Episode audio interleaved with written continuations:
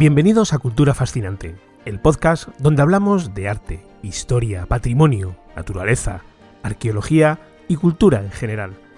Yo soy Fran Fernández, productor y realizador audiovisual y creador de la plataforma culturafascinante.com. Si te apasiona la historia, la naturaleza, el arte o el patrimonio, pásate por nuestra web y forma parte de la comunidad de los que irremediablemente sufrimos el síndrome de Stendhal. Si te unes además, recibirás semanalmente en tu buzón de correo un mail con las últimas noticias relacionadas con el mundo de la cultura. Fácil de recordar. culturafascinante.com barra unirse. Te esperamos.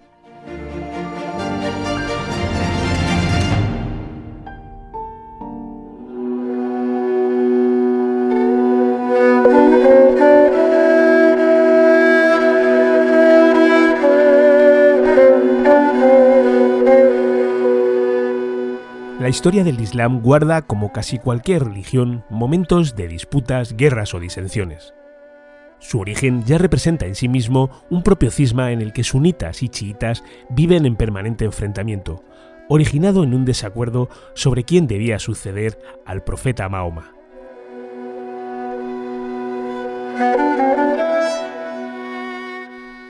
Los primeros siglos del Islam fueron testigos de esta división, lo cual no impidió su propia expansión, pero que dio origen a sectas y disidencias que a día de hoy recordamos.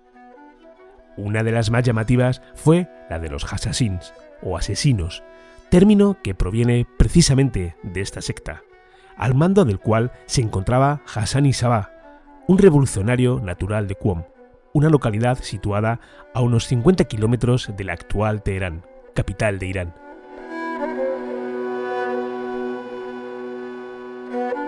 En nuestro episodio de hoy de Cultura Fascinante hablamos de la secta de los Nizaríes, la cual estuvo activa en Oriente Medio entre los siglos XI y XIII y que fue conocida comúnmente como Hassasins, un término peyorativo empleado por sus enemigos, originado principalmente por el consumo de hachís que esta secta practicaba.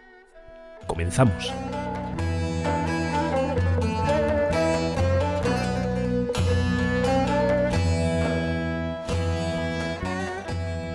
Para entender la presencia de esta secta en las tierras del Oriente Medio en un periodo de tiempo que abarcaría los siglos XI, XII y XIII, es necesario conocer la realidad de aquella época.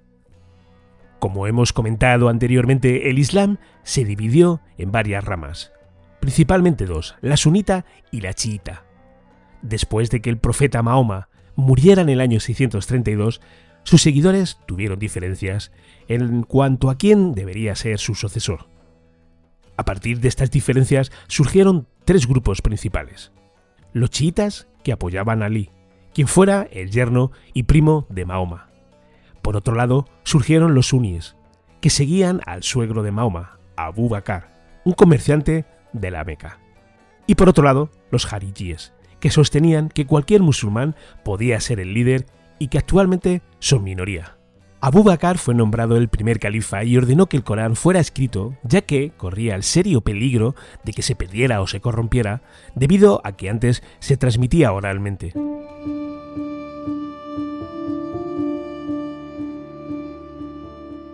Por otro lado, los chiitas consideran a Ali como el primer líder religioso, también conocido como imán, ya que, según ellos, fue nombrado así por Mahoma en Gadir. Sin embargo, Ali no pudo gobernar hasta 30 años después de la muerte del profeta. Su mandato duró cinco años hasta que fue asesinado por los harijíes. A partir de este momento, los chiitas han sido perseguidos mientras que los suníes se han convertido en la secta dominante.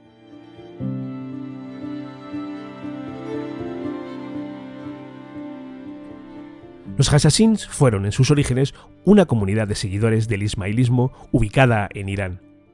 Los ismaelitas son una secta minoritaria dentro del chiismo, que a su vez es minoritario en un país donde predomina el sunismo. El centro de poder ismaelí por aquel entonces se encontraba en el califato fatimí, con sede en el Cairo. En el año 1090, para protegerse de la persecución y liderados por Hassan y Sabah, tomaron la fortaleza de Alamut, una posición segura en las montañas al sur del mar Caspio.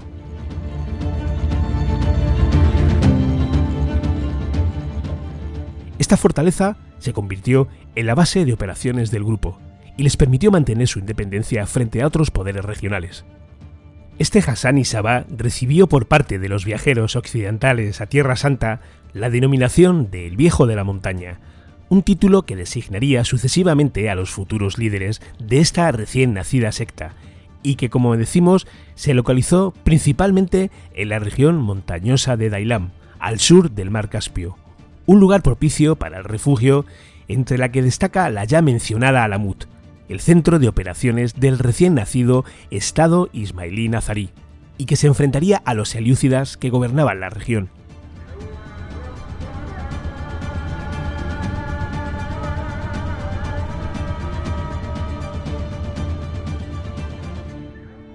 Curiosamente, uno de los primeros enemigos declarados por Sinan, líder de la secta de los asesinos, fue el propio Saladino, el caudillo sunita que libraría enfrentamientos con los ejércitos cruzados, pero que también suponía una amenaza permanente y directa contra la secta de los asesinos. De hecho, tenemos constancia de intentos de asesinato del mismo a principios del año 1175 en el asedio a la ciudad siria de Alepo.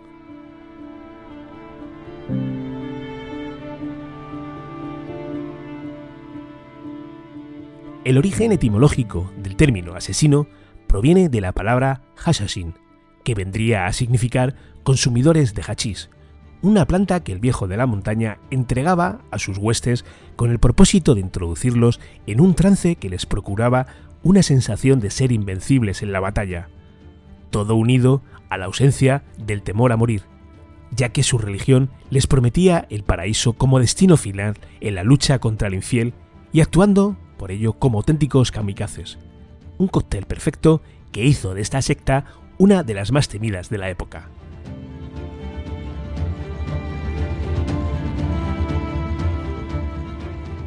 Resulta curioso comprobar que además de tener algún enfrentamiento militar con los ejércitos cruzados en el año 1196, fueron habituales los contactos con los mismos por vías pacíficas, siempre con el objetivo de conseguir asentarse en los territorios que entendían como propios. De entre ellos es necesario destacar a los templarios, perfil que curiosamente era un vivo reflejo del modo de vida de los asesinos y la naturaleza de la lealtad a su líder, algo en lo que podríamos decir con lo que se sentían identificados.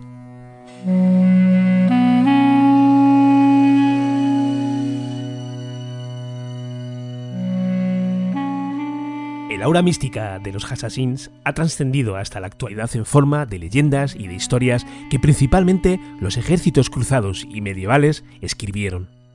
Se trataba de narraciones ricas y fascinantes, con un toque casi mágico, que quedaron impregnadas en la sociedad medieval y en la imaginación literaria, y que han llegado hasta nuestros días con el ideal de guerreros suicidas que no temían morir en el combate frente al infiel, un relato que se ajusta perfectamente al ideal del yihadismo actual.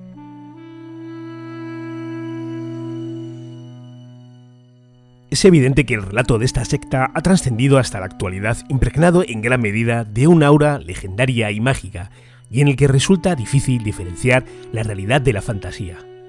Un factor que ayudó a generar este aura fue la narración de Marco Polo, en la que nos habla de su visita a Alamut en el año 1273, siendo el único occidental con presencia en este lugar, y en la que nos describe el castillo y los jardines como una recreación del paraíso anhelado, un lugar al que se les permitía tan solo el acceso a los Hassassin o que querían serlo. Para tal propósito, el viejo de la montaña les daba de beber hachís, lo que les inducía en un sueño profundo en el que eran llevados a estos jardines para que una vez despertaran allí, se encontraran rodeados de maravillas, de mujeres y recibiendo todo lo que estos pedían. Desde allí partirían a una misión, nuevamente embriagados por el efecto del hachís.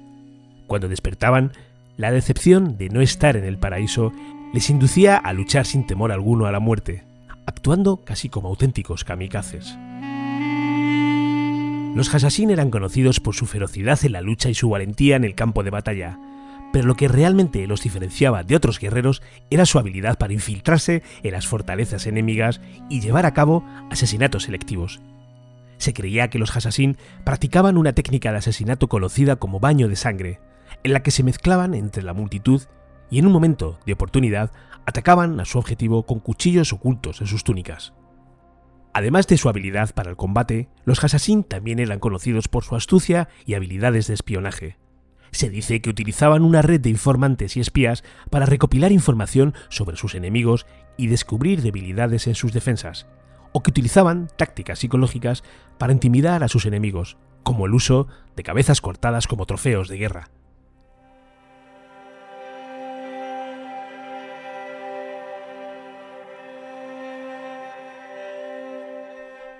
El poderío de los nizaríes se vio menguado ante la presión de sus poderosos enemigos. Por un lado, la dinastía de los mamelucos, que había sucedido en Egipto al sultanato Ayubí, cuyos ejércitos liderados por el sultán Baibars tomaron la última fortaleza nizarí en Siria en el año 1273. Por otro lado, en Irán, tras el gobierno inestable y violento de Mohamed III, que reinó hasta el año 1255, su hijo Jursa tuvo que enfrentarse al avance de las tropas mongolas dirigidas por Ulagu Khan, nieto de Genghis Khan, quien pretendía arrasar Oriente Medio.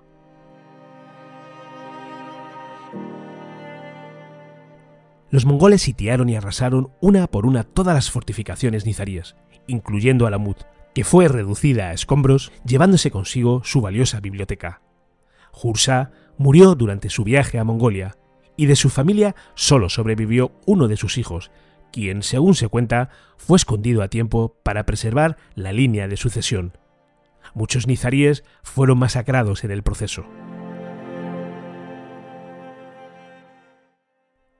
Poco se sabe de la historia de los nizaríes tras este periodo de destrucción y aniquilamiento. Los restos de la comunidad se dispersaron en pequeños grupos aislados y sobrevivieron con discreción, manteniéndose amenazados y debilitados ante los musulmanes ortodoxos. Y hasta aquí el episodio de hoy de Cultura Fascinante en el que hemos hablado de una secta que durante los últimos años ha vuelto a retomar protagonismo debido precisamente a la aparición de la misma en videojuegos o en obras literarias. Yo particularmente os voy a recomendar una obra, una obra literaria, un libro titulado Los asesinos, leyenda y realidad histórica de la secta secreta del Islam medieval, del autor W. Bartlett, que probablemente encontréis a lo mejor en alguna librería de viejo, o quiero recordar que en Amazon puede que quede todavía algún ejemplar, incluso de segunda mano, y que, como os digo, eh, ilustra muy bien y expone muy bien, es un ensayo que expone muy bien toda la historia de, estos personajes que, como os digo, pues habitaron en el Oriente Medio entre los siglos XI y XIII. Yo tuve la ocasión de leerlo hace ya, hace ya unos años, lo cual me ayudó a descubrir un poco pues toda esta historia que hasta la fecha pues yo particularmente prácticamente desconocía. Por mi parte, nada más. Ya simplemente recordarte que en culturafascinante.com vas a poder unirte a nuestra lista de correo desde donde periódicamente te enviaré un mail con información eh, que tiene que ver con todo lo que hablamos aquí en este podcast, historia, arte, cultura, patrimonio, etc. Por mi parte, nada más. Nos vemos, un saludo, chao.